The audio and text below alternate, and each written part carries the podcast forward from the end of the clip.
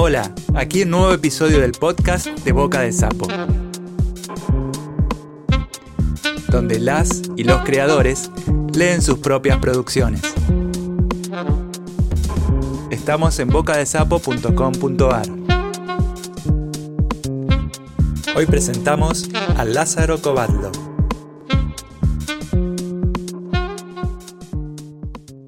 Nunca apagaba la luz. Un cuento de mi libro Nadie desaparece del todo. Noche tras noche me resistía a mirar en dirección a la ventana. Nunca apagaba la luz, y detrás de aquel vidrio la oscuridad exterior era un telón negro.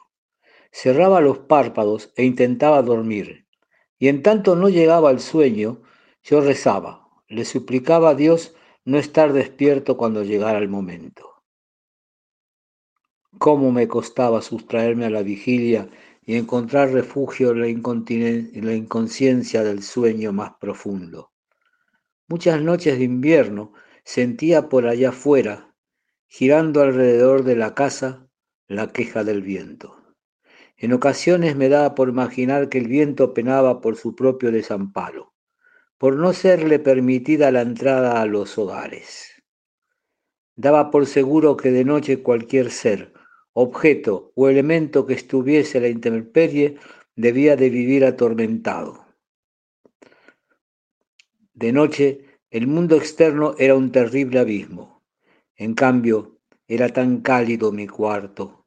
En las paredes, de color azul celeste, mamá había pintado conejitos, jirafas y elefantes. El cielo raso también era de color azul, aunque era un azul más luminoso.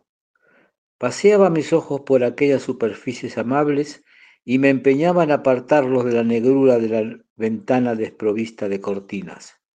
Me abrazaba mi osito tibio, peludo y gordinflón, y entonces él y yo nos sumergíamos en el amigable mundo que hay debajo de las mantas.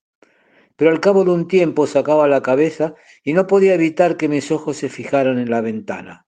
Entonces veía ese rostro que cada noche asomaba desde un ángulo y se ponía a espiar. Era una visión fugaz, pero el mirón, al sentirse descubierto, rápidamente volvía a esconderse entre las sombras del abismo.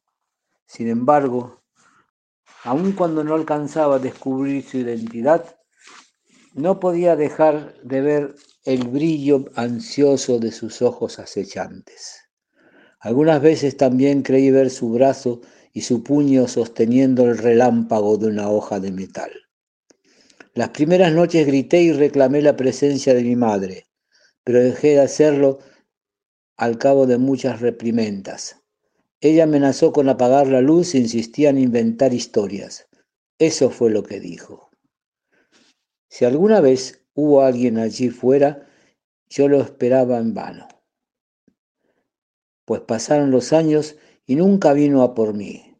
Terminé convenciéndome de que lo que había creído ver no existía fuera de mi imaginación. Después me hice adulto y enfilé por los carriles trazados para nuestra especie, me casé y tuve un hijo. Mi hijo también empezó a ver cada noche el rostro, el rostro del espía tras los cristales de su ventana. Cierto atardecer salí de casa y quedé a la espera. El puñal que llevaba conmigo daría cuenta de cualquiera que se dedicara a asustar a mi niño. Pasaron las horas y al final me asomé a la ventana del cuarto iluminado. Era enternecedor ver a mi hijo abrazado a su osito de peluche. De pronto sus ojos se encontraron con los míos y antes de que pudiera esconderme, en los suyos alcancé a descubrir el terror.